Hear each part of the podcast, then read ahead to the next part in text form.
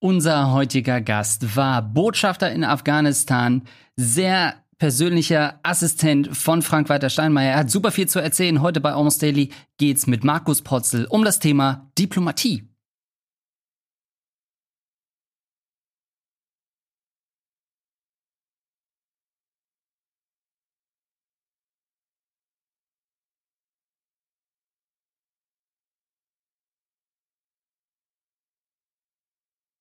Über 400 Folgen Almost Daily, aber das ist, glaube ich, eine Premiere. Nicht, dass Florentin und ich nebeneinander sitzen, das gab es, glaube ich, schon das ein oder andere Mal, aber ein ganz besonderes Thema, geknüpft an einen sehr besonderen Gast. Heute geht's um Diplomatie im Rahmen unserer Zusammenarbeit mit dem Auswärtigen Amt. Und wir sehen ihn schon. Unser Gast ist Markus Potzel. Schön, dass Sie da sind. Ja, ich freue mich auch, dass ich dabei sein kann. Wir werden heute ein bisschen ja ihre spannende Vita äh, durchnehmen, haben dazu natürlich sehr viele Fragen auch von der Community eingesammelt, ähm, die wir Ihnen heute stellen werden im, im Rahmen dieses Gesprächs. Ich möchte aber erstmal noch meine Kompagnons hier vorstellen. An meiner Seite jemand, der bekannt ist für seine unbedarften, aber doch sehr zielführenden Fragen. Florentin Will ist heute an meiner Seite. Hallo, guten Abend. Vielen, vielen Dank für die Einladung. Äh, und natürlich unser, ja, ich würde schon fast sagen, äh, Außenpolitik-Experte. So sieht das zumindest aus mit der Bücherwand da. Sehe ich doch das eine oder andere Peter Scholler Tourwerk im Hintergrund. Das ist kein geringerer als Marc Lehmann. Äh, schön, dass du da bist. Ja, ich freue mich auch sehr. Ich habe mich ja einfach, kann man sagen, weil ich ja für die Besetzung von Almost Daily zuständig bin, reingezeckt quasi in dieses Format, weil ich das Thema so spannend finde. Warum, ähm, werde ich sicherlich äh, noch drauf kommen dann im Laufe des Gesprächs. Okay, sehr gut. Äh, dann sind wir vollständig, Herr Potzel. Ähm, schön, dass Sie da sind. Ich würde erst mal fragen, wo sind Sie denn gerade? Dürfen Sie das überhaupt sagen? Sind Sie in Deutschland gerade? Ich bin gerade in Berlin, in Kreuzberg, äh, bei mir zu Hause mich auch ein bisschen vorbereitet, ein paar Bücher gelesen da hinten. Ähm, und es äh, dämmert äh, gerade, wie man es vielleicht auch sieht, an der Bildqualität. Aber ähm, ich, ja, ähm, es ist Diplomatie von zu Hause aus. Muss man sich auch erstmal dran gewöhnen. Absolut. Ähm, ich würde direkt mal starten wollen. Wir haben ja ein paar Fragen aus der Community im Vorfeld eingesammelt. Und das wäre wahrscheinlich auch die allererste Frage, die wir stellen würden von SC2YRR. Ähm, wie wird man eigentlich Diplomat? In erster Linie muss man erstmal ein Studium beendet haben, Masterabschluss zum Beispiel, und dann gibt es ein Auswahlverfahren vom Auswärtigen Amt. Ähm, und äh, das muss man durchlaufen. Das ist ähm, ganz schön tough, wird immer tougher über die Jahre. Und ähm, wenn man dann Glück hat, wird man ausgewählt. Und dann durchläuft man noch eine einjährige Ausbildung an der Diplomatenakademie und dann geht's los. Also was, was sind denn äh, Diplomatenakademie? Was lernt man denn da konkret? Lernt man irgendwie verhandeln? Lernt man irgendwie ähm, lange Flüge auszuhalten? Was sind denn so konkret die Fächer oder, oder Fertigkeiten, die man dabei gebracht bekommt? Ja, erstmal lernt man mit Messer und Gabel umzugehen. ähm, nee, aber das, glaube ich, können die meisten schon. Ähm, ja, man lernt was ähm, zur, zur deutschen Geschichte, man lernt was über Völkerrecht zum Beispiel. Es gibt auch Sprachkurse, muss, dann, muss man dann Prüfungen ablegen. Ähm, dass man das dann auch ähm, richtig absolviert hat. Ähm, und äh, man lernt schon ähm, auch Training on the Job. Ähm, die Hälfte der Zeit der Ausbildung sind die Leute schon in den äh, einzelnen Arbeitseinheiten eingesetzt. Das heißt bei uns Referate im Auswärtigen Amt und da arbeiten die schon richtig mit und erstellen zum Beispiel ähm, Gesprächsunterlagen für den Minister, für die Staatssekretäre. Also die sind da schon richtig dabei. Kann man denn da auch durchfallen oder kommt da jeder durch, der da, der da Also theoretisch, Theoretisch äh, gibt es auch die, äh, die Gefahr, besteht das Risiko, dass man durchfällt. Habe ich eigentlich noch nicht erlebt. Ich habe immer das Gefühl, dass Diplomaten ex eine extrem große Verantwortung haben. Mhm. Und wird da auch drauf geguckt, dass da die richtigen Leute den Job auch machen oder kann das im Grunde jeder machen?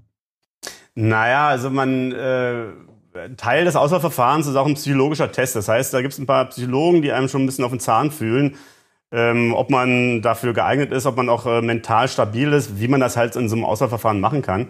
Aber wir haben auch einen Gesundheitsdienst bei uns und bevor man zum Beispiel an Krisenposten geht, wie Kabul, dann äh, wird man erstmal einem äh, doch äh, ausführlichen Gespräch äh, unterzogen. Was sind das für Gespräche? Also, ich meine, Sie, so wie ich es verstanden habe, müssen Sie als Diplomat ja Deutschland vertreten in anderen Ländern. Das heißt, Sie müssen ja eigentlich immer mit der deutschen Politik übereinstimmen. Gibt es dann da auch so Gespräche, die Sie so ein bisschen abklopft, ob Sie da d'accord gehen mit der deutschen Politik? Weil man will ja dann jetzt nicht einen Botschafter haben, der jetzt komplett andere Werte und Vorstellungen hat, als es die deutsche Politik hat.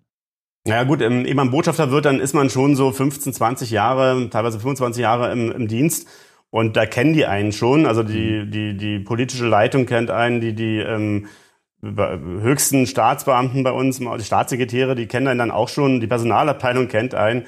Ähm, dass ähm, äh, ja, man, man kann ja seine eigene persönliche Meinung haben. Man muss natürlich die Politik der Bundesregierung vertreten, das stimmt schon. Aber das kommt ja nicht an, das fällt ja nicht vom Himmel. Ne? Wir sind, ähm, wie gesagt, 20, 25 Jahre dabei, ehe wir dann so einen Posten übernehmen. Und dann ist es, ähm, weiß man auch nicht vorher immer genau, wie die Leute reagieren. Zum Beispiel, wenn sie an einen Krisenposten gehen, äh, dann ist das nicht gesagt, dass sie auch die mentale Stabilität dafür haben. Ne? Wenn es dann auf einmal, wenn es Raketeneinschläge gibt oder es gibt einen Anschlag und sie müssen sich um die um die ähm, Leute kümmern. Ne? Sie haben ja dann auch an der Botschaft Leute, ähm, deren Vorgesetzter die sind. Sie müssen die führen. Und gerade auch in Krisensituationen ist das manchmal gar nicht so einfach. Man kann vorher nie sagen, wie jemand in einer Krisenreaktion, äh, Krisensituation reagiert. Aber ist denn überhaupt ähm, Botschafter für die meisten so, also wenn Sie sagen, man startet dann nach dem Studium an, an der Akademie äh, des Auswärtigen Amts oder wie, wie es genau heißt, ja, vom Auswärtigen sagen, Dienst. Ja. Genau, ist, ist Botschafter so für die meisten dann das hohe Ziel? Eine, ich mache das schon, um eines Tages Botschafter zu werden. Sie waren ja erst dann auch oder davor äh, Kulturreferent, äh, Wirtschaftsreferent, sagen auch viele, nee, das ist eher so mein Ding oder gilt für die meisten schon, ich mache das im Prinzip schon, um irgendwann auch mal Botschafter zu werden? Naja, es gibt ja verschiedene Laufbahnen. Es gibt so mittlerer Dienst, da sind sie, ähm, ähm, ja, ähm, leiten sie Zahlstelle zum Beispiel oder sind Visa-Entscheider. Es gibt den gehobenen Dienst, da sind sie Sachbearbeiter.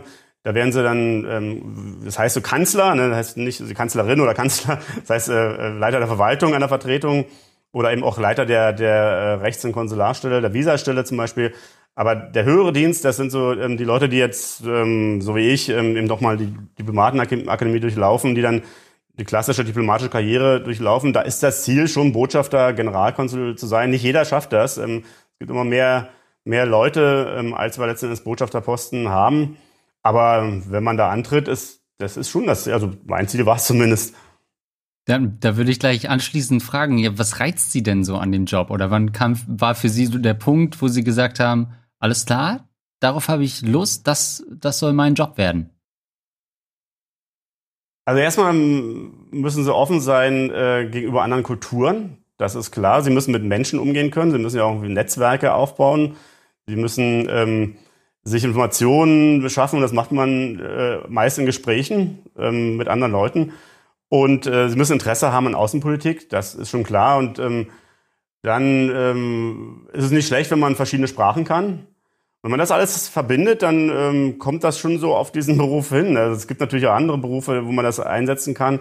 Aber äh, auch ein gewisses Geschick zu haben, zwischen Leuten zu vermitteln. Das ähm, habe ich dann aber auch schon in der Schule äh, festgestellt, wenn wir so Klassenstreit hatten, da war ich meistens derjenige, der versucht hat zu vermitteln. Also, das, ähm, ja, oder beim Fußball. Ich habe in einer Fußballmannschaft gespielt und ähm, da gibt's ja manchmal so Rudelbildung ne, und dann versucht man dann auch irgendwie zu vermitteln. Also das sind so, ich weiß nicht, ob mir das, das in die Wiege gelegt wurde, aber das äh, habe ich relativ frühzeitig erkannt, dass mir das Spaß macht und dass ich da auch ganz gut drin bin.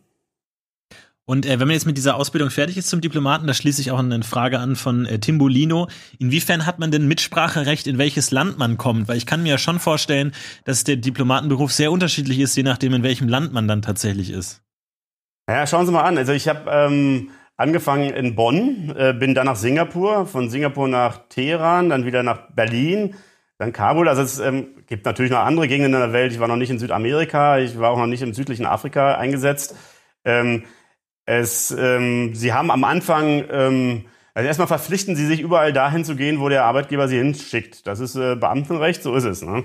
Natürlich ähm, ähm, tut die Personalabteilung gut daran, das macht sie auch, dann im Gespräch auszuloten, wo dann die Interessen liegen, wo die Stärken liegen, wo man eventuell eine Sprache spricht. Also früher war es oft so, wenn sie Portugiesisch sprachen, sind sie dann in die Mongolei äh, geschickt worden. Das hat, das ist jetzt mhm. nicht mehr so die, die, die Regel. Also das heißt, ähm, es äh, stellt sich dann nach einer gewissen Zeit auch eine gewisse Spezialisierung aus. Wenn sie dann halt, ähm, so wie ich, ähm, Persisch, Dari sprechen, dann macht es schon Sinn, dass man irgendwie in Teheran eingesetzt wird oder auch in Kabul. Also so kann man das ein bisschen steuern. So, man kann dann Koreanisch lernen und dann sagen, ich bin der Einzige, der das spricht und dann, hm? So. Zum Beispiel, zum okay. Beispiel. Ach, das ist aber ärgerlich. Jetzt habe ich gerade Portugiesisch gelernt. Kann ich nicht nach Brasilien die Stelle da kriegen? Das ist ja Mensch. Nee, ähm, ich würde sagen Mosambik. Mosambik. Ja, gut. Soll okay. auch nicht schlecht sein. Muss ich doch mal anschließen, weil, ähm, also Sie haben auch mal gesagt, in einem anderen äh, Format bei den Kollegen von Hyperbowl, äh, oder es ist ja auch, äh, man kann es ja auch nachlesen, weil es ein öffentlicher Dienstberuf ist, was man verdient als äh, Diplomat.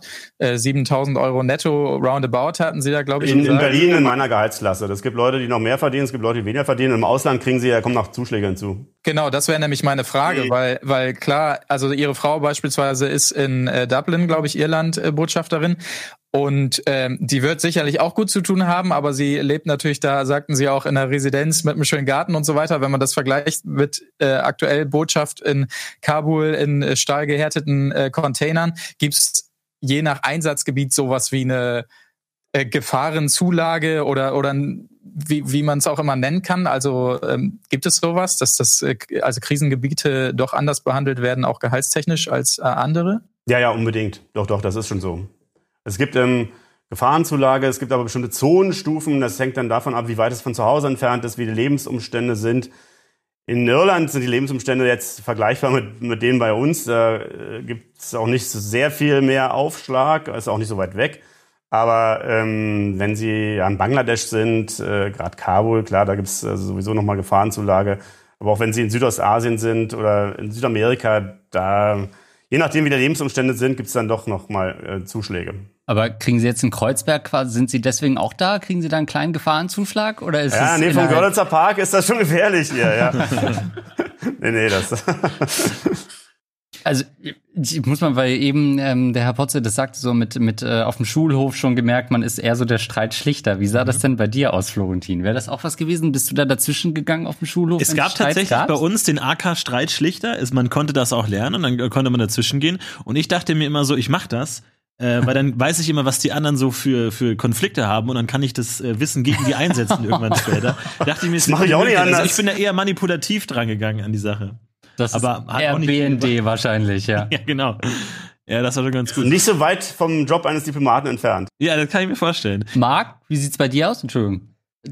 Ach ja, ich weiß auch nicht. Ähm, ich ich, ich, ich finde auch diese, mh, hm, diese vermittelnde Beobachterrolle auch immer äh, ganz charmant irgendwie, ne? Also, ähm, aber naja, man muss natürlich immer dann auch den, den gewissen Schritt und auch eine Härte reinbringen. Also wenn ich das jetzt ähm, zum Beispiel, äh, wenn, wenn Sie jetzt in Afghanistan äh, tätig waren als Botschafter, dann äh, muss es ja irgendwie so ein so ein gesunder Balan Balanceakt sein. Man, man kommt dahin und darf natürlich nicht auftreten als ähm, der Europäer, der jetzt alles besser weiß und denen mal erklärt, wie sie da ähm, ihre Verhandlungen zu führen haben und so weiter. Und gleichzeitig ähm, ist das wahrscheinlich auch ein Punkt, wo, wo ihnen das zugutekommt, dass sie die Sprache sprechen und so weiter. Das schafft wahrscheinlich auch noch mal eine andere Akzeptanz, schätze ich mal. Aber äh, dieser Spagat dann wiederum zu, ähm, wenn man wenn es um bestimmte Menschenrechte oder die Rechte von Frauen oder Pressefreiheit und so weiter geht, dann auch zu sagen, ja, Freunde, passt auf, also wir, wir schicken euch ja gewisse Entwicklungs- Gelder, ähm, wenn die weiter fließen sollen, dann müssen wir da natürlich schon auch ein Auge drauf haben. Also dieser Balanceakt, das finde ich immer das, was so spannend ist. Einerseits ähm, dieser, dieser ähm, ja, Moderator auch irgendwie, aber andererseits die gewisse Härte dann einbringen. Also das fasziniert mich eher. Wie, wie schwer ja, ist dieser Balanceakt? Absolut. Also jetzt aktuelles Beispiel. In Doha, äh, da, da gibt's ja die, die Friedensgespräche, jetzt die afghanischen Friedensgespräche seit dem 12. September. Ich bin da ständig, also ich pendel im Moment zwischen, zwischen Doha und, und Berlin. Ich bin da mit, im, im Abwechslung mit meinem Kollegen dort. Wir beobachten die Gespräche. Wir ähm, bieten auch unsere Hilfe an, gerade äh, um zu vermitteln. Und da haben sie auf der einen Seite das Team der Republik aus, aus, aus Afghanistan, aus Kabul und Umgebung und den ganzen Provinzen ganz bunt zusammengewürfelt. Ähm, die stehen mir natürlich äh, persönlich sehr viel näher als die Taliban. Ja? Die haben, die haben äh, vertreten ja, nicht, nicht gleiche Werte, aber doch ähnliche Werte sind junge Leute dabei, die im Ausland studiert haben, die in Kabul, was doch eine gewisse moderne Metropole auch ist, äh, leben und arbeiten. Und die stehen mir natürlich viel, persönlich viel näher als die Taliban, die äh, Frauenrechte beschneiden wollen und ähm, äh, das Rad der Geschichte wieder zurückdrehen wollen. Und trotzdem muss ich mit den Taliban reden, Weil ähm, Frieden kann man halt nur mit seinen äh, Feinden machen. Ich, ich, ich meine, ich, ich, ähm, ich muss mit denen kein Friedensabkommen äh, äh, schließen. Das müssen die Afghanen schon selber machen. Aber man kann ihnen dabei helfen. Und äh, da haben Sie vollkommen recht. Ähm, da darf man nicht so nach Gutsherrenart auftreten. Oder der reiche Onkel, der jetzt mal kommt und sagt, wo es lang geht. Ne? Ähm, das haben wir leider oft genug gemacht in der Geschichte. Amerikaner vor allen Dingen auch.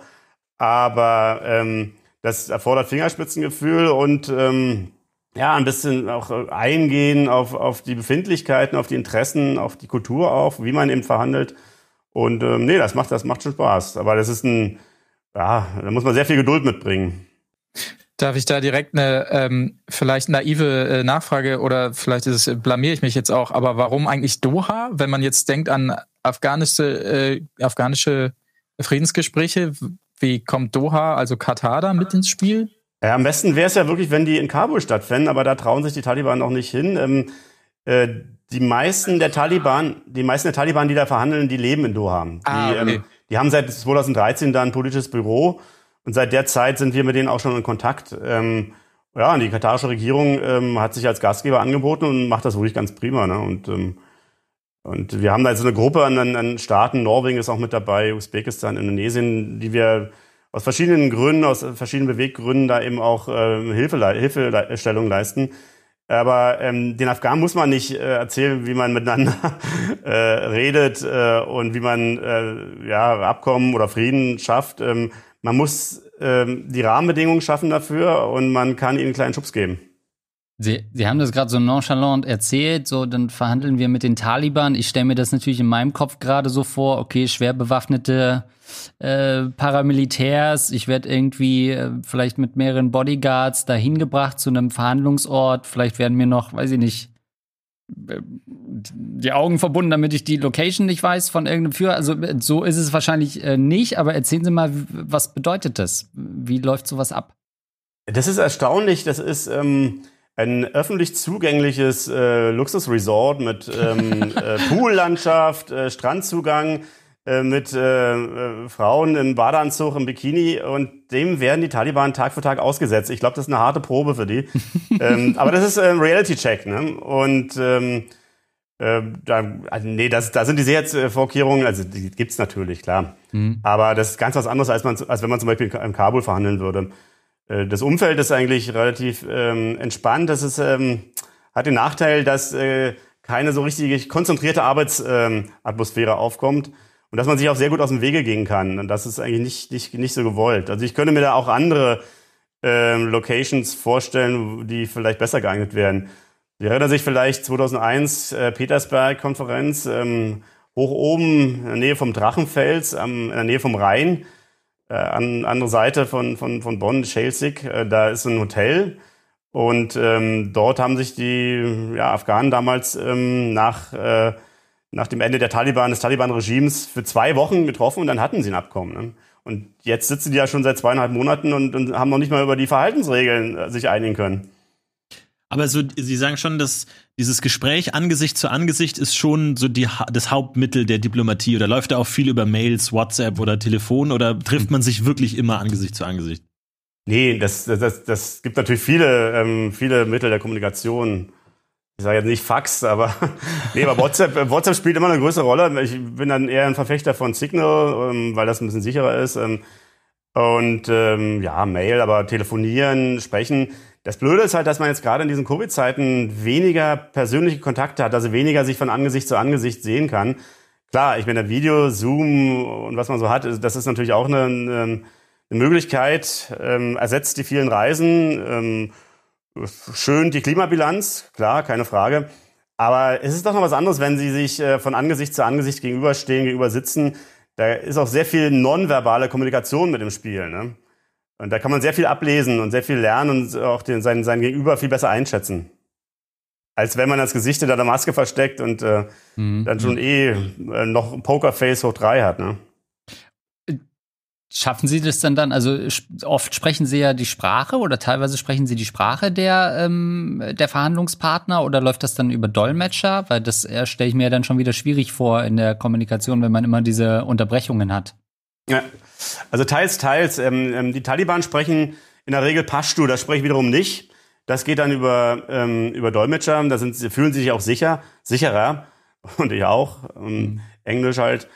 Aber so zum, zum Eisbrechen, zum, zum, zum Smalltalk, dann, dann sprechen wir halt Dari, das können die auch. Das ist die Lingua Franca im Grunde genommen in Afghanistan. Und das schafft schon ähm, Vertrauen, das baut dann auch ein bisschen näher auf. Ähm, wenn man sich erkundigt, wie es der Familie geht und das halt in so, in so Dari-Floskeln, das, ähm, das passt schon, ja. Bleibt es bei so einem Smalltalk oder wird auch, werden auch schlechte Witze oder so im Vorfall äh, von knallharten Verhandlungen gerissen? Gibt es auch so Scherzpassagen oder sowas oder ist das schon eher nicht der Fall? Ja, manchmal gibt's schon so ein bisschen komische Situationen, wo wir auch lachen müssen. Es hat eine Weile gedauert. Also ich habe die jetzt schon bestimmt 20 Mal gesehen und ähm, anfangs war das sehr steif, sehr offiziell, sehr formell, aber ja, ich meine, das sind äh, auch das sind Menschen halt, ne? Und wenn man sich, man kommt sich näher, man, man spricht dann auch über die Familie und ähm, Dabei darf man immer nicht äh, vergessen, und ich habe das auch immer im Hinterkopf, dass das diejenigen waren, die unsere Botschaft im, versucht haben, in die Luft zu sprengen im, im Mai 2017. Ne? Und dass die eben auch sehr, sehr viele Tausende, Zehntausende Menschenleben auf dem Gewissen haben. Das, ähm, das darf man halt nicht vergessen. Sprechen Sie dann auch mit so einem Taliban-Botschafter-Äquivalent oder mit welch, welchen Leuten reden Sie dann? Da? Ähm, gute Frage. Also dieses Büro, was Sie dann Doha haben, äh, Hauptstadt von Katar, das ist das äh, sogenannte, das kann man einem Außenministerium gleichsetzen. Da gibt es einen Abteilungsleiter für Europa, das ist jetzt mein, mein äh, Spielkamerad. Ähm, da gibt es aber auch Leute zum Beispiel, die in Guantanamo gesessen haben, ne? zwölf Jahre lang. Leute, die ähm, in, in, im afghanischen Gefängnis in Bagram gesessen haben, ähm, fünf Jahre lang, weil sie eben, ähm, man ihnen nachweisen konnte oder nachgewiesen hat, dass sie an der Planung von, von Anschlägen mit mehreren Toten halt ähm, involviert war. Ne? Also das sind jetzt keine, das sind ähm, äh, teilweise ja Leute, die sich diplomatisch ähm, geben, die das auch gelernt haben über die Jahre. Ich meine, die haben auch schon zwei Jahre mit den Amerikanern verhandelt. Ähm, aber die haben gleichzeitig ähm, einiges auf dem Kerbholz. Die waren während des Taliban-Regimes äh, Geheimdienstchef zum Beispiel oder Innenminister und ähm, ja. Sie haben, Sie haben die, haben, die haben eine Vergangenheit, wie, wie wir alle. Mhm. Sie haben es gerade schon äh, erwähnt, 2017 waren Sie da, als, ähm, als der Anschlag auf die Botschaft verübt wurde? Nee, da war ich nicht da. Da war ich schon ein Jahr weg, knappes Jahr weg. Aber ich war ähm, kurz davor auf Dienstreise dort im April, einen Monat vorher. Krass.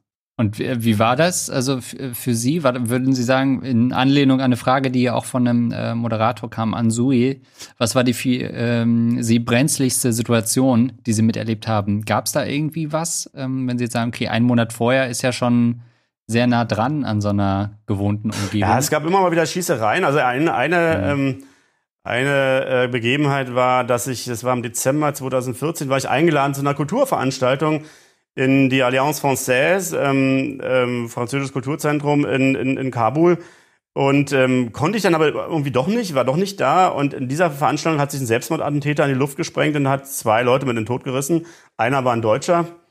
Und ähm, kurz danach bin ich dann dahin und ähm, musste mich um den kümmern. Den musste man den Leichnam musste man ja dann ähm, äh, aus, außer Landes schaffen auch. Ne? Und das, das haben wir zusammen mit einer Kollegin von der Rechts- und Konsularabteilung gemacht. Und das war das ging mir doch ziemlich nah, weil ich äh, hätte da auch drin sein können.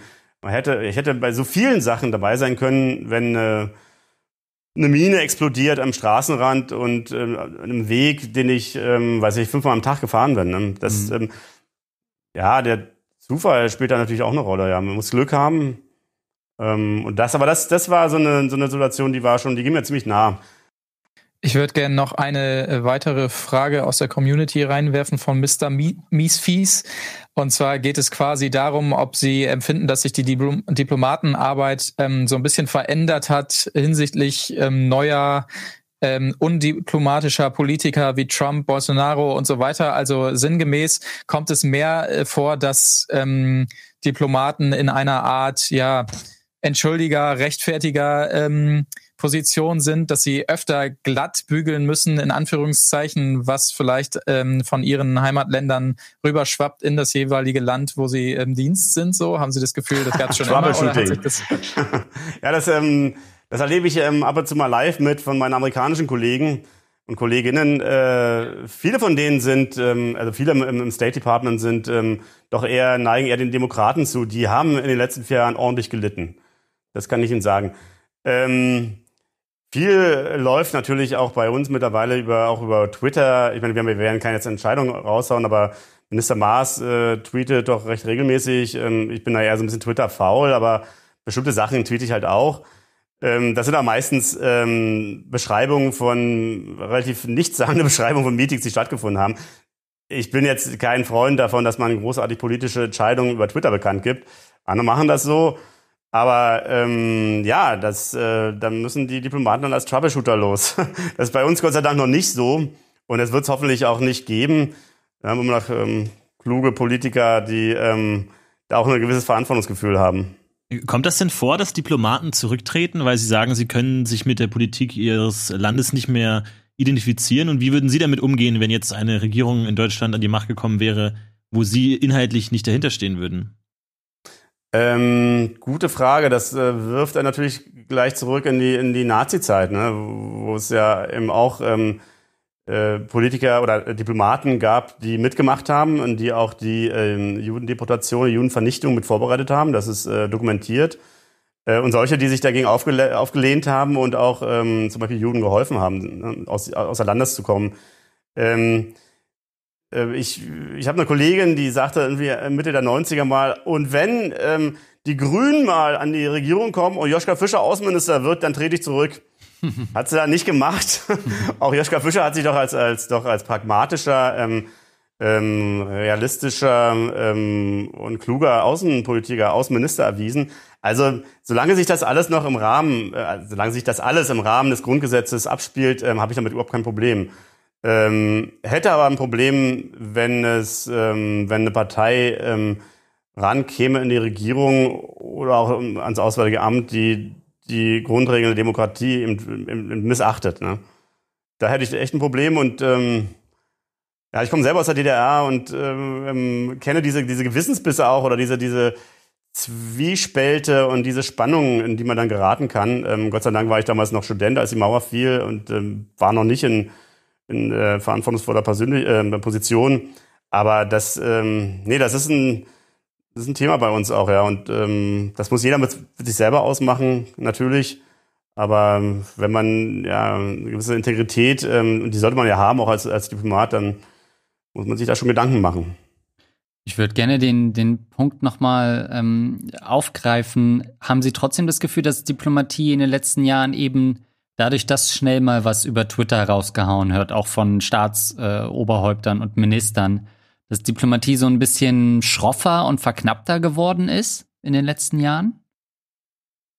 Oder Politik allgemein? Vielleicht Politik allgemein, wollte ich gerade sagen. Ja, Politik mhm. allgemein vielleicht. Ähm, ja, das ist äh, schwierig, das auf ähm, 82 Zeichen zu bringen. Ähm, aber ähm, ich glaube, dass daran aber eben auch die Chance für Diplomatie liegt, ähm, weil es ja immer noch Bedarf, äh, Bedarf oder das Bedürfnis gibt, äh, auch tiefer zu schürfen, ne? auch ähm, tiefere Analysen anzustellen. Ich bin zum Beispiel auch ein großer Freund ähm, äh, von, von äh, gutem Journalismus, also Tageszeitung. Ich lese die immer noch, auch, ja gut, teilweise online, aber teilweise eben auch noch als, ähm, als Print-Ausgabe. Und wenn dann mal ein Artikel über, über eine Seite geht, das finde ich, ähm, ja, da kann man natürlich viel viel mehr in die Tiefe gehen, ähm, Konflikt analysieren. Ähm, das wird leider auch immer weniger, ne? weil eben die Schlagzeile, die schnelle Schlagzeile dominiert.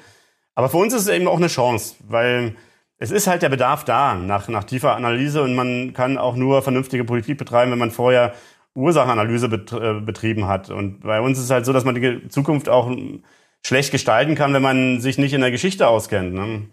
Ja, das sind schon äh, super spannender Job auf jeden Fall. Gab es bei Ihnen trotzdem mal einen Punkt in dieser langen Karriere, wo Sie gesagt haben, also sei es durch, ne, wir haben es eben gehört, durch so lebensbedrohende Situationen äh, oder durch Politikveränderungen, wo Sie gesagt haben, ich weiß gar nicht, ob ich diesen Job noch länger machen kann und will?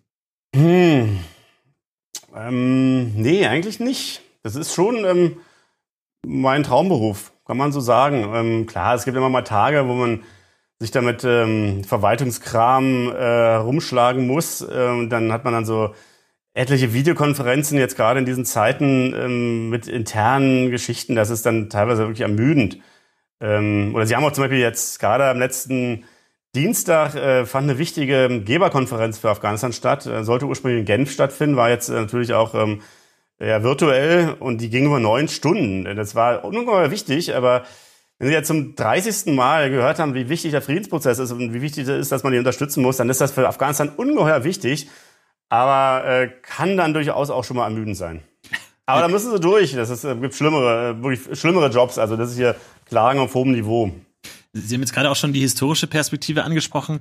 Ähm, macht man das denn auch, also in der Ausbildung oder so als, als Diplomat, dass man sich so geschichtliche Beispiele anschaut, wie mal gut verhandelt wurde oder wie, keine Ahnung, vielleicht beim Ersten Weltkrieg oder so besonders schlecht verhandelt wurde, wo dann das wirklich zur Katastrophe geführt hat und wo, wie man das vielleicht verhindern könnte? Oh ja, doch, unbedingt. Also wir hatten auch ähm, in der Ausbildung, dann in der Diplomatenausbildung einen Geschichtskurs und haben viel auch über das Dritte Reich gesprochen, aber eben auch über, über, über Konflikte. Jetzt aktuell, wenn ich ähm, äh, mich mit Afghanistan beschaffe, dann äh, hole ich auch den Rat ein von, von Verhandlern, die zum Beispiel in Kolumbien äh, äh, Friedensprozess verhandelt haben mit der FARC oder auch äh, den Nordirland-Prozess. Ähm, ähm, ne, das war das über 20 Jahre her. Das Karfreitagsabkommen, das gibt's. Das ist jetzt durch den Brexit natürlich auch wieder ein bisschen in Gefahr geraten. Aber wie haben die das damals gemacht? Da, ähm, also, ein guter Bekannter von mir ist der damalige Chefverhandler von Tony Blair, der war sein Kabinettschef und ähm, mit dem ähm, habe ich einen regen, pflege ich echt einen regen Austausch, weil man da viel lernen kann, eben auch für die jetzige Verhandlungssituation. Ich habe äh, daran an, anschließend quasi, es gab eine etwas provokante Frage, möchte ich mal sagen, im Forum also. von Baldanders, die da lautet, wo ist die Grenze zwischen Höflichkeit und Lüge? Und ich greife sie deshalb auf, weil ich ein, äh, das habe ich eingangs ja schon angedeutet, ich habe ein, ein quasi prägendes Ereignis immer im Kopf, wenn ich so an Diplomatie, Verhandlungen und so weiter denke, weil ich mir wahrscheinlich schon irgendwie zehn Dokus dazu angeguckt habe. Und zwar war das ähm, damals 1977 die Landshut-Entführung. Ah ja. Und die, diese Lufthansa-Maschine, die sollte ich weiß gar nicht genau, von Mallorca irgendwie zurück nach Deutschland eigentlich und ist dann entführt worden und über diverse Stops, diverse Tage letztendlich in äh, Mogadischu gelandet, in Somalia. Und da fanden diese Verhandlungen ja im sehr kleinen Rahmen sozusagen äh, statt, weil im, im Tower dieses Flughafens dann ähm, der ähm, Botschafter Michael Liebal, habe ich mir extra nochmal rausgeschrieben, Ach, hieß er, der war ähm, der Botschafter in Mogadischu und Hans-Jürgen Wischnewski als Sonder Sonderbeauftragter genau. waren noch vor Ort. Und da ging es ja quasi darum, dass sie nicht nur mit den Terroristen äh, im Flugzeug verhandeln mussten, also das in erster Linie, aber gleichzeitig auch vor Ort mit den Somalis, weil der Plan war, ähm, dieses äh, Flugzeug zu stürmen mit der GSG 9 und sie mussten dann vor Ort die Somalis auch erstmal davon überzeugen, weil die das gerne selber quasi machen wollten. Ja, ja. Und ähm, das fiel mir ein zum, zum Thema Lüge quasi, weil dann letztendlich der entscheidende äh, Trick war, dass sie gesagt haben, naja, es sind ja deutsche Terroristen, wir kennen die gut, das wäre doch gut, wenn wir das machen. Und nachher natürlich noch rauskam, dass es Palästinenser waren. und äh, da muss ich immer quasi an dieses diplomatische, dieser, diese, diese kleine Notlüge, die dann vielleicht ab und zu doch mal äh, nötig ist, natürlich in diesem Fall sehr krass, äh, krasses Ereignis, was ja Gott sei Dank sehr gut ausging. Aber gibt es das so, ähm, um diese, diese leicht provokante Frage nochmal aufzugreifen, kommt das schon öfter mal vor, dass man vielleicht auch etwas geschickt formulieren muss oder ausschmücken muss oder doch solche Kniffe dann doch öfter mal anwenden muss in der Diplomatie oder? Ja, das kommt schon vor. Ich meine, ähm, Sie müssten zum Beispiel auch nicht alles erzählen, was Sie wissen. Ne? Dann ist da ist natürlich auch die Frage, ist das schon eine Lüge, ist das eine Halbwahrheit oder ist das einfach ähm, eine Unterlassung der Wahrheit? Ähm, äh, ein paar Tricks und Kniffe gibt's schon, aber das ist jetzt nicht so, dass wir zwangsläufig alle ähm, Lügner wären als Diplomaten. Man versucht schon, das auch mit sich selber, äh, muss man ja auch klarkommen. Ich kann nicht rumrennen und in den Spiegel gucken und ständig äh, lügen. Ja? Ähm, da würde ich mir, glaube ich, auch selber ein bisschen blöd vorkommen. Ähm, aber ja, also man verpackt Sachen ähm, diplomatisch. Ähm, man sagt bestimmte Sachen nicht, die man sagen könnte. Aber manchmal ist es auch ähm, weniger diplomatisch und dann muss man auch mal knallharte Wahrheiten äh, deinem Gegenüber ins, ins Gesicht sagen. Das kommt auch vor. Ne? Aber es ist immer die Frage auch, wie man es macht. Also der Ton spielt da oft die, ähm, äh, der Ton macht die Musik. Ne? Äh, äh, charmante Anschlussfrage von Individum gestellt. Äh, sind Sie auch im Privatleben diplomatisch? Gibt es da auch mal so Momente? Fragen Sie meine Frau, fragen Sie meine Kinder. Es gibt ja diesen, ähm, äh, diesen äh, Song von wie immer, Dein ist mein ganzes Herz. Ne? Wir enden noch als Diplomaten. Ja, das, das ist so. Da muss ich mal dran denken. Ähm, äh, Heinz-Rudolf Kunze, glaube ich, war das. Ja. Ja, vor allen Dingen ihre, also ihre Frau ist ja auch äh, Diplomatin. Ich stelle mir da natürlich so Mr. und Mrs. Smith Szenen irgendwie am, am Esstisch vor. Wie ist das denn? Also Sie haben ja wahrscheinlich logischerweise Ihre Berufsgeheimnisse, Ihre Frau auch. Ähm, worüber unterhält man sich denn da am, am Esstisch, ganz blöd gefragt? Über, über die Qualität des Essens? Äh, nee, aber das ist, äh, unsere Streitereien werden jetzt nicht nur immer beim Florett äh, ausgefochten. Nee, so oft streiten wir uns ja nicht, aber ja, ich meine, wir kennen uns, ähm, da waren wir seit, seit, seit Anfang, seit 90, ja, da waren wir noch nicht Diplomaten. Also wir haben auch ein, ein Vorleben. Das ist ganz, ganz gesund. Und wenn man da gemeinsame Interessen hat, ähm, dann hilft das auch. Aber Außerhalb, es ist ganz, ganz wichtig, dass man eben auch äh, Interessen möglichst gemeinsam hat, außerhalb des, des mhm. Berufs. Ne? Das gilt, glaube ich, ähm, für mehr oder weniger jeden Beruf. Aber so es ist schon schön, wenn man sein, sein Hobby zum Beruf machen kann, aber gut, wenn man dann außerdem noch ein anderes Hobby hat. Mein Hobby ist Geheimnisse für mich behalten. Hört ja jede Ehefrau gerne. äh, so wie ich es verstanden habe, zieht die Familie immer ja da mit, wo der Diplomat oder die Diplomatin stationiert ist. Wie ist es dann jetzt, wenn äh, beide Elternteile Diplomaten sind? Wo, wo, wo wohnen dann die Kinder? Die, die geben wir dann immer ab, die kommen ins Heim. Äh, nee, aber das, äh, unsere, unsere Kinder sind, ähm, sind jetzt schon groß, die sind 23 und 24. Aber in der Tat, das ist echt ein Problem ne? für, für junge äh, Eltern zum Beispiel. Wir haben, als wir nach Singapur gegangen sind, da waren die Kinder wirklich ganz, ganz klein. Unsere Tochter war drei Monate alt. Da haben wir uns einen Posten geteilt. Ne? Da hat meine Frau vormittags gearbeitet und ich am Nachmittag. Ähm, das war relativ innovativ für die Zeit damals. Ähm, jetzt haben wir auch schon ein Botschafterpaar, das so arbeitet in Slowenien. Ne? Die mhm. arbeiten nicht vormittags, nachmittags, sondern ich glaube ähm, ein Jahr, ein Jahr oder, oder so in, der, in dem Rhythmus. Ähm, in Teheran war es dann so, dass ähm, wir beide gearbeitet haben. Ähm, da hatten wir aber auch Hilfe. Da hat man dann wirklich in vielen Ländern gibt es dann eben auch ähm, Haushaltshilfen. Ne? In Singapur war es so, dass wir eine Haushaltshilfe hatten, die bei uns gewohnt hat, was äh, anfangs sehr, sehr ungewohnt war. Ähm, aber das, ähm, ja, das ist da so gang und gäbe. Ähm, aber sie müssen sich schon verdammt gut organisieren, auch gerade im Inland. Ne? Also für uns war eine Bedingung, als wir aus Teheran zurückkamen 2004, dass wir in die Nähe eines unserer Elternhäuser ziehen, was insofern ganz günstig war, weil wir beide, ähm, also meine Frau aus Berlin, ich äh, aus dem Umfeld von Berlin, aus Brandenburg komme. Und das hat ganz gut geklappt. Also die Eltern haben uns da sehr, sehr, sehr, sehr geholfen. Können sie die Eltern jetzt nicht ähm, immer hinterherholen nach Madagaskar oder nach Peru oder so. Ähm, aber ähm, da muss man sich sehr gut organisieren. Und das ist nicht einfach. Und das ist vor allen Dingen auch ähm, nicht einfach für einen Partner, sei es nun Mann oder Frau, der oder die dann den, den Beruf zum Beispiel aufgeben muss, weil es eben ähm, im Ausland keine Möglichkeit gibt zu arbeiten. Da sind wir, meine Frau und ich, natürlich in einer glücklichen Lage. Vor allen Dingen, wenn der Partner dann mindestens genauso viel Verhandlungsgeschick hat wie man selbst, wie kommt man denn dann zu einer Lösung? Ja. Ähm, ich hab ja, so eine Diskussion, wie, wie, wie, äh, wie hart oder weich das Ei morgens zum Frühstück sein könnte, die können schon manchmal ausarten, ja. Ähm, ich habe einen, Be einen, Begriff, den man äh, im Zusammenhang mit ihrem Beruf sehr oft hört, ist diplomatische Immunität. Ähm, und ich finde es ganz spannend. Ich würde da gerne mal fragen, was bedeutet das eigentlich? Ähm, angelehnt an die Frage von HFB 11, der fragt, warum Immunität? Was für einen Mehrwert oder Sinn hat es, Straftaten begehen zu dürfen ohne Bestrafung? Vielleicht nochmal zurückgestellt, was bedeutet diplomatische Immunität überhaupt? Naja, diplomatische Immunität bedeutet schon, dass sie strafrechtlich nicht belangt werden können. Äh, das heißt, ähm, wenn sie ähm, eine Straftat begehen, dann ist es meist so, dass ähm, entweder ihr eigenes Land sie zurückzieht und aus der Schusslinie nimmt oder sie werden ausgewiesen. Ne? Aber das, heißt aber nicht, dass das animieren soll, Straftaten zu begehen. Ich glaube, dass die Geschichte daran äh, ist, dass man als Diplomat halt äh, frei ähm, die Interessen seines eigenen Landes ähm, äh, vertreten kann und zumal auch die Gesetze in den Ländern ja unterschiedlich sind und ähm, die Schwelle ähm, von Straftaten ist in vielen Ländern geringer ähm, als bei uns und, und um seinen Beruf frei ausüben zu können, ist halt ähm, diese Immunität da.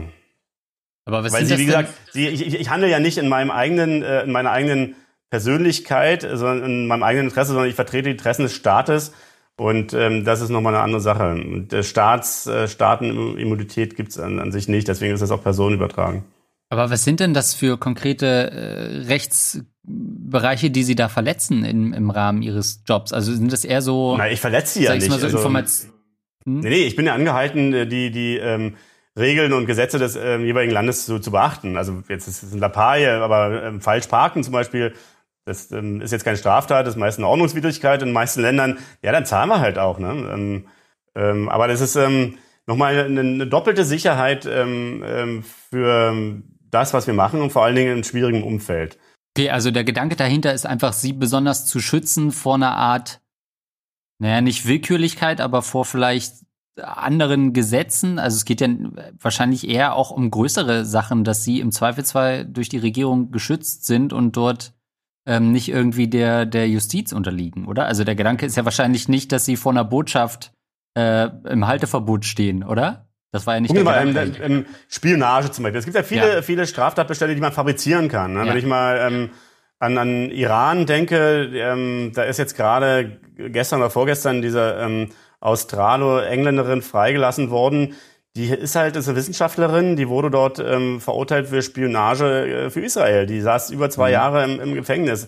Ich ähm, ähm, kann mir vorstellen, dass äh, das ähm, ziemlich, dass es das politisch mit- motiviert war. Ne? Und ähm, wenn ich jetzt als ähm, sowas kann man einem ja sehr einfach unterstellen. Ne? Äh, Spionageanwurf, zack, sind sie im Gefängnis. Und um das zum Beispiel auch zu verhindern, ähm, das, dazu ist die Immunität da. Wenn die Frau jetzt Diplomatin gewesen wäre, hätte, sie, hätte man sie nicht ins Gefängnis werfen dürfen. Ne?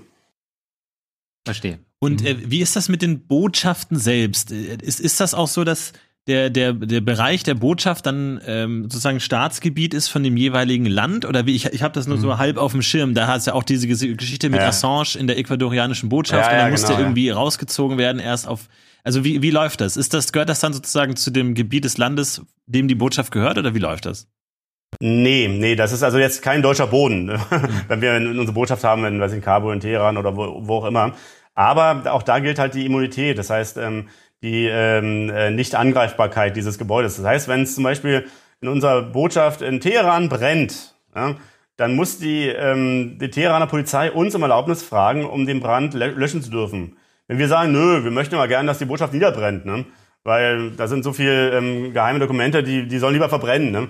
Dann, dann können die nichts machen. Es sei denn, es greift auf andere Gebäudeteile über, ja, aber ähm, wir als ähm, Bundesrepublik Deutschland müssen äh, das Einverständnis geben, dass die den, die Botschaft betreten dürfen. Ähm, aber es ist nicht deutscher Grund und Boden. Also ganz konkret, wenn ich jetzt irgendwo in Brasilien von der Polizei verfolgt werde, kann ich mich in die deutsche Botschaft flüchten. Da dürfen die erstmal nicht rein. Ja, wenn wir sie reinlassen. Ja, okay, gut. Aber alles klar, da habe ich zumindest eine Chance, sicher zu sein. Ja, ja, ja, nee, das, das, das, das, geht. Ja, da dürfen die erstmal nicht rein. Also es geht auch zum Beispiel, ähm, es gibt ja immer wieder Fälle, ähm, ha, 1990, äh, nee, 1989, als die DDR-Flüchtlinge auf einmal über die Zäune stiegen. Ähm, normalerweise darf da die, die Polizei des Landes nicht rein. Oder wir haben auch äh, öfter mal Fälle, dass sich ähm, Oppositionsvertreter in bestimmten Ländern zu uns flüchten. Ähm, und da darf die Polizei nicht rein. Sie verlangen natürlich, dass wir den aus, äh, ausliefern, ja, oder hergeben.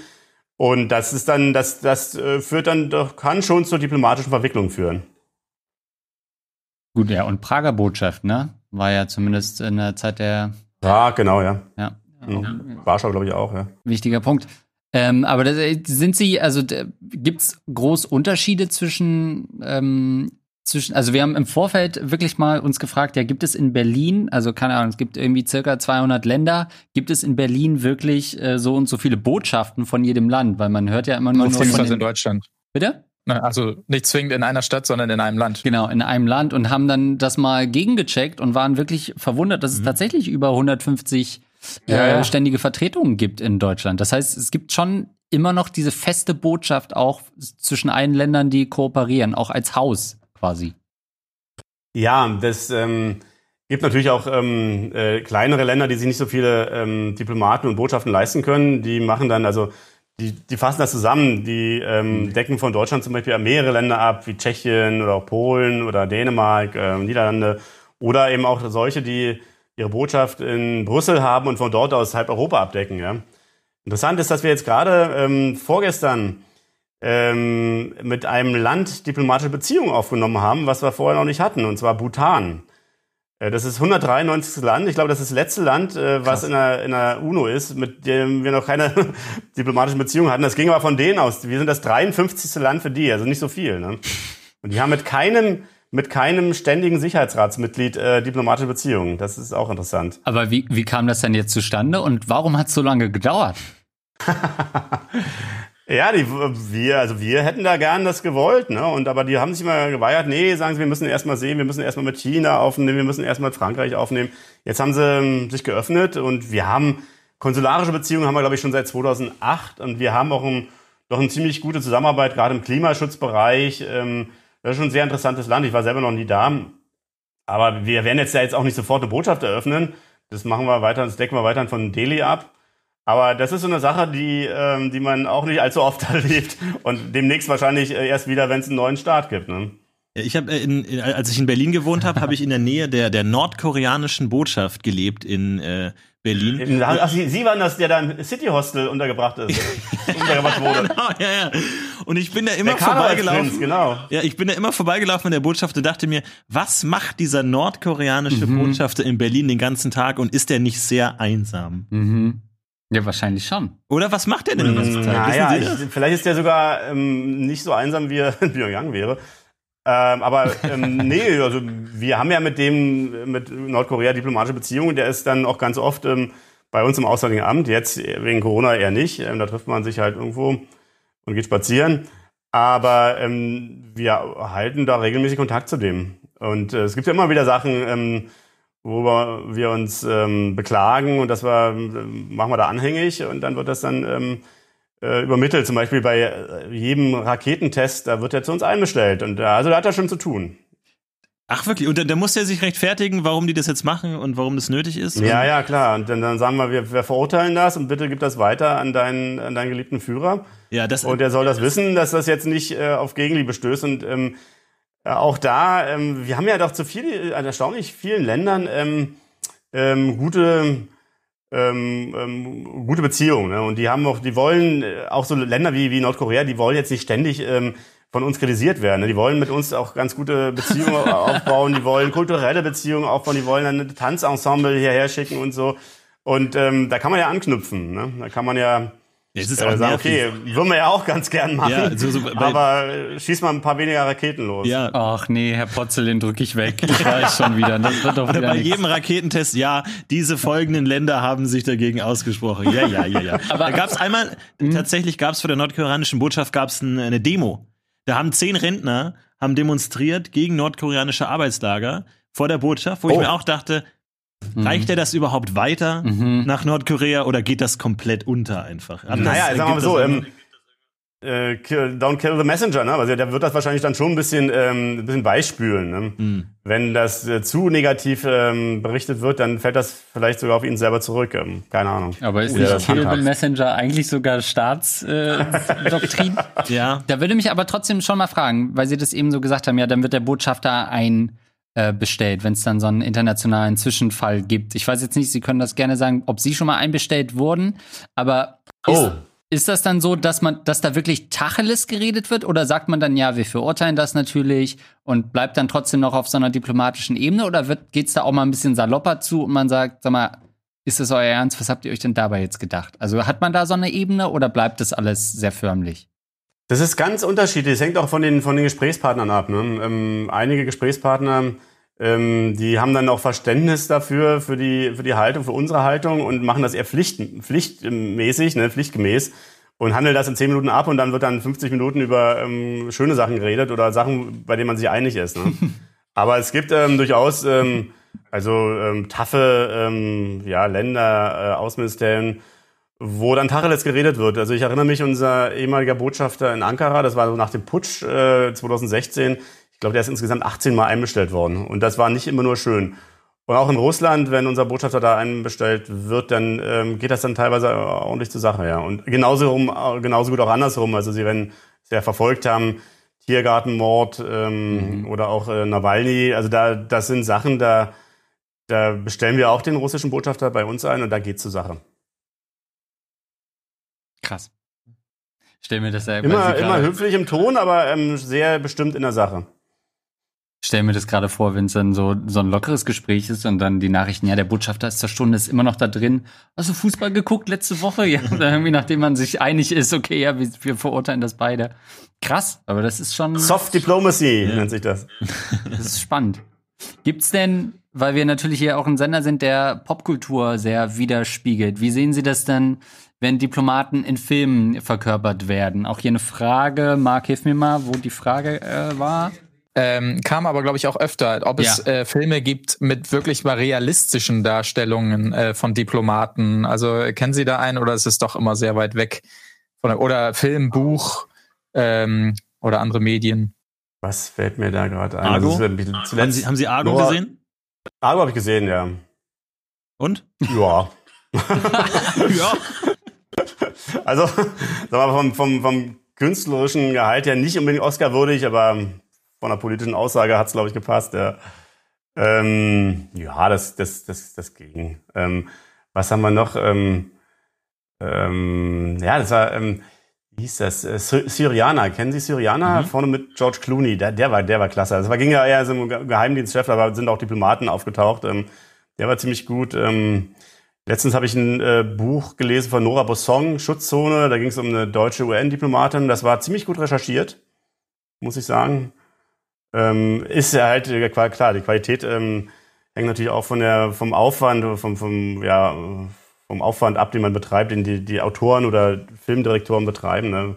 Je besser die Recherche, desto besser ähm, ähm, das, äh, das Produkt. Also ich habe letztens hab ich einen interessanten Krimi gelesen von einer Schwedin, die war Polizistin, die war auch mal in Afghanistan im Einsatz und die hatte so einen, so einen Thriller geschrieben, wie ein schwedischer Diplomat, ich glaube, das war sogar der Botschafter, da verstrickt war in Drogengeschäfte, Waffengeschäfte und so weiter. Und dann Sex, Drugs, Rock'n'Roll kam da auch noch mit rein. Das war ziemlich äh, flott geschrieben und auch relativ, ähm, auch relativ, ähm, äh, doch, äh, also sagen wir mal so, ich konnte mich ähm, in den Umständen, also nicht ich mich selber in der Person, aber in den Umständen schon wiederfinden. Das hat, äh, war doch ziemlich realitätsnah beschrieben. Ich habe noch eine Frage, die mir gerade wieder eingefallen ist, weil gerade nochmal das Stichwort Afghanistan äh, fiel. Wir hatten vorhin auch den Punkt mit äh, Familie kann mitkommen oder nicht mitkommen. Nach Afghanistan wird sie sicherlich mit nicht äh, mitgekommen sein, um da zu leben.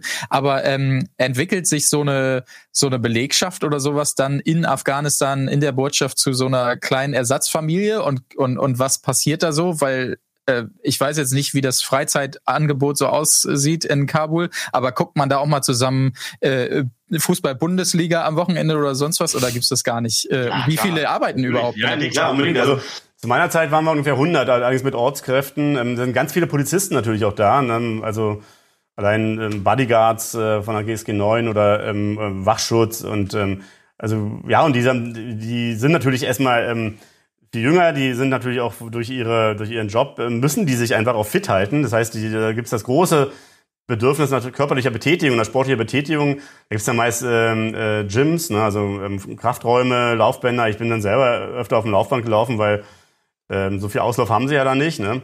Äh, wir haben Volleyball gespielt zusammen. Wir haben, kann mich erinnern, äh, Handball-EM geguckt, als Deutschland ähm, Europameister wurde. 2015, glaube ich, war das. Ähm, wir haben Fußball-WM und Fußball-EM geguckt, dann äh, draußen, das war ja im Sommer, ist ja in der Regel, wenn es nicht gerade Katar ist, ähm, im, im Sommer, ne? Dann haben wir eine Leinwand aufgesp äh, aufgespannt, haben auch ein paar andere Diplomaten dazu geladen. Das war mal sehr, sehr interessant und sehr, ja, da trinken wir auch ein Bier zusammen und so. Das ist dann doch ein bisschen relaxing. Ja, ja, da ja. findet die eigentliche Politik statt. Ja. Da sind die eigentlich wichtigen genau, Gespräche. Richtig, ja, ja. Schwierig wird's dann, wenn sie dann gerade so ein bisschen äh, am, am, am Abhängen sind und am, am Entspannen und dann macht's bumm. Wenn sie so einen ganzen dumpfen Knall irgendwie wissen, okay, das war jetzt nicht gen genau dran, aber kann so drei, vier Kilometer weg sein und dann zack, ab in Evakuierungsraum, in Safe Room. Das ist dann ja. schlecht, wenn er gerade eben ähm, in den letzten zehn Minuten vom Fußball äh, mitverfolgen will. Ja. Eieiei. Naja, selbst darauf nehmen die Terroristen keine Rücksicht. Das ist schlecht. Naja, ich wollte gerade noch sagen, als äh, Läufer hilft einem das ja bestimmt auch beim nächsten Verhandlungsmarathon, aber der wirkt jetzt natürlich deplatziert. das ist ja, ne? fünfmal ja, ja, in das äh, ah. Phrasenschwein. Nee, aber ähm, was auch ähm, noch ein Phänomen ist, ähm, Sport ähm, freut sich ja auch in Afghanistan großer Beliebtheit. Also Fußball, ja, aber vor allen Dingen in letzter Zeit Cricket. Mhm. Und wenn die ähm, Afghanen dann mal gewinnen, zum Beispiel gegen Pakistan, was immer so ein Prestigesieg ist, irgendwie wie Irland gegen, gegen, gegen England im, im Rugby, und dann gibt's dann Happy Shooting. Ich meine, also ein Mangel an Waffen herrscht in Afghanistan nicht und dann wird halt in die Luft geschossen. Aber wie sagte schon, äh, Tom Petty and the Heartbreakers, What Goes Up Must Come Down. Ach. Und dann kommen die dann wieder runter und das ist echt gefährlich. Also die sind zwar nicht mehr so ganz schnell, aber Erdanziehungskraft, ähm, da, wenn dann Happy Shooting angesagt ist, dann sollte man sich dann auch äh, eher ein Dach über den Kopf suchen oder einen Helm aufsetzen. Um Gottes Willen. Also, andere Länder, andere Sitten. Aber da, da freut es uns, glaube ich, umso mehr, dass sie sich so ein fröhliches Gemüt bewahrt haben, trotz der ein oder anderen brenzligen Situation schon in ihrer Diplomatenlaufbahn. Ähm, ich fürchte, wir sind schon am, am Ende der Sendung. Äh, Gibt es von euch noch eine Abschlussfrage, Florentin? Ähm, nicht, ne? Äh, Marc, mich würde mal äh, reizen, gibt es für Sie noch ein Ziel? Gibt es für Sie, also Sie sind momentan, korrigieren Sie mich gerne, sind Sie ja Sonderbeauftragter der Bundesregierung für Afghanistan und Pakistan. Gibt es für Sie noch ein Ziel? Sie haben gesagt, Südamerika waren Sie noch nie irgendwo ein Land, eine Position, wo Sie sagen, das wäre für mich noch erstrebenswert? Also ähm, persönlich liegt mir der nahe Mittlere Osten immer ähm, ganz, ganz, ganz gut. Ähm, Botschafter mal in, in, Iran wäre wär ein lohnenswertes Ziel, glaube ich, auch politisch sehr, sehr spannend, nicht einfach. Aber ich würde auch gerne mal für die, für die UNO arbeiten. Ähm, wenn sich da mal die Gelegenheit ergibt, das wäre das wäre sicherlich auch eine lohnenswerte Aufgabe. Da hat man nochmal ein ganz anderes Arbeitsumfeld. Da arbeitet man mit ähm, mit äh, Mitarbeiter Mitarbeiterinnen aus, weiß ich, äh, über 100 Ländern zusammen. Das ist, äh, glaube ich, nochmal spannend, äh, nochmal einen, einen Tick spannender, als wenn man im Auswärtigen Amt arbeitet, was auch schon nicht so schlecht ist. Genau so ist das, Mensch. Dann wünschen wir Ihnen viel Erfolg. Vielen Dank für dieses super interessante Gespräch. Ähm, gab so viele Punkte, wo man noch hätte viel, viel mehr nachhaken können, aber ähm, wir haben, glaube ich, versucht, ein bisschen Ihren Job so abzubilden. Ähm, vielen, vielen Dank auch an Marc und Florentin. Äh, danke, Herr Potzel, für dieses offene Gespräch. Mhm. Und ähm, ja, ich glaube, das ist kein Job, den wir weiter verfolgen würden. Dafür haben wir äh, zu viel gehört. Ähm, aber sehr, sehr spannend, da mal reinzuhören. Wenn Sie doch Interesse haben, es gibt ähm, Website Auswärtiges Amt, da gibt's, äh, werden Sie hingeführt zur Diplomatenakademie, da können Sie sich erkundigen, wie man da Diplomat wird. Sehr gut. Nee, vielen Dank, hat mir auch Spaß gemacht. Eine Zeit ist ja wirklich wie im Fluge vergangen. Absolut. Wie, wie auf einem Langstreckenflug. Das war sehr, sehr schön. Äh, danke an die Runde. Und ähm, ja, liebe Zuschauer, das war mal ein bisschen anderes Almost Daily. Schreibt gerne in die Kommentare, wie euch das gefallen hat. Ob wir hier irgendeine wichtige Frage vergessen haben, die ihr euch gerne noch gewünscht hättet. Ähm, und dann sage ich danke und dann sehen wir uns das nächste Mal wieder. Bis dann. Ciao. Ciao. Danke.